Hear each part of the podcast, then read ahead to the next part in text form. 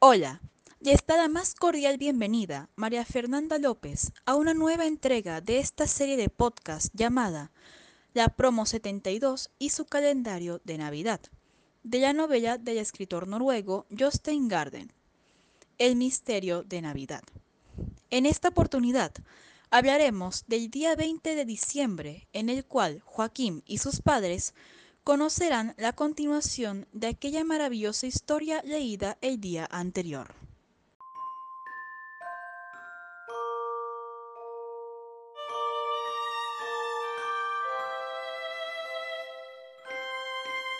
A continuación, mi persona, Alessandra Barreno, está contenta por comenzar a contar lo que sucedió aquel domingo.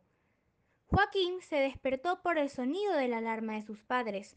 No solían poner despertador esos días, así que Joaquín sospechó que a ellos les preocupaba que se despertara y abriera la siguiente ventana sin su compañía. Al abrirla, visualizaron una imagen de un hombre tumbado en el suelo, contemplando una luz resplandeciente. El padre, impaciente, desdobló el papelito y comenzó a leerlo. En referencia a lo que dijo Alessandra, yo, Luciano Minardo, les narraré una parte de la historia de la ventana de este día, la cual lleva el nombre de Querubiel. Comenzando, aquella procesión atravesaba Asia Menor y en el siglo III rápidamente pasaron por Panfilia y Cilicia, al sur de la alta cordillera de Tauro.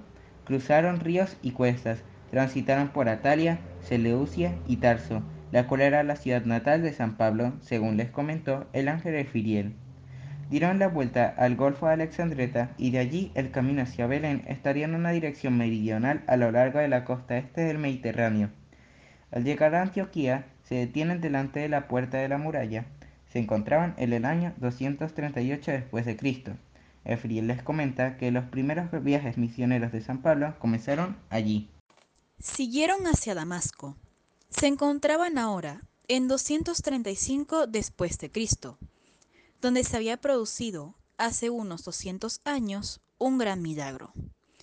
Al oír esto, los reyes magos y el emperador Augusto hacen un gesto solemne de reverencia.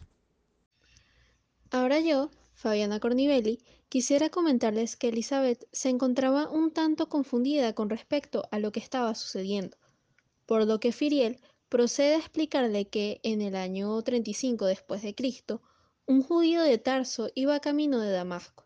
Su nombre romano era Pablo y en judío Saulo. Vivió en Jerusalén durante su juventud por lo que quizás allí supiera de Jesús. Era fariseo y feroz perseguidor de los cristianos. En ese camino a Damasco una luz lo cegó y una voz le gritó, Saulo, Saulo, ¿por qué me persigues? Él pregunta la procedencia a dicha voz y ésta le contesta, Yo soy Jesús, a quien tú persigues. Levántate y entra en la ciudad y se te dirá lo que has de hacer. En Damasco se unió a la comunidad cristiana de allí y se convirtió en el primer gran misionero cristiano. Durante sus viajes habló de Jesús en Grecia, Roma, Siria y Asia Menor.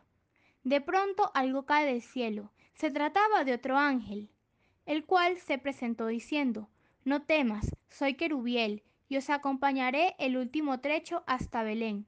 Y la procesión continuó con su viaje. Al leer esta historia, el padre de Joaquín quedó impresionado y, al ser domingo y tener algunos preparativos para Navidad listos, estudiaron atlas viejos y enciclopedias para conocer más sobre los lugares de aquella historia. También su padre leyó la Biblia, lo que impresionó a Joaquín ya que él no solía hacerlo. Durante la cena suena el teléfono. Su padre contesta y al colgar indica que quien llamó era la señora Hansen, la madre de Elizabeth, quien había recibido una copia de aquella foto que tenían de una muchacha delante de la Basílica de San Pedro. Le comentó que esa chica se parecía a una hija que tuvo al poco tiempo después de que Elizabeth se perdiera, llamada Ana. Joaquín, antes de irse a dormir, le comenta a su padre, quien estaba extrañado por el paradero del Señor de las Rosas, que Juan se encontraba en los páramos, pero aún no llegaba Navidad.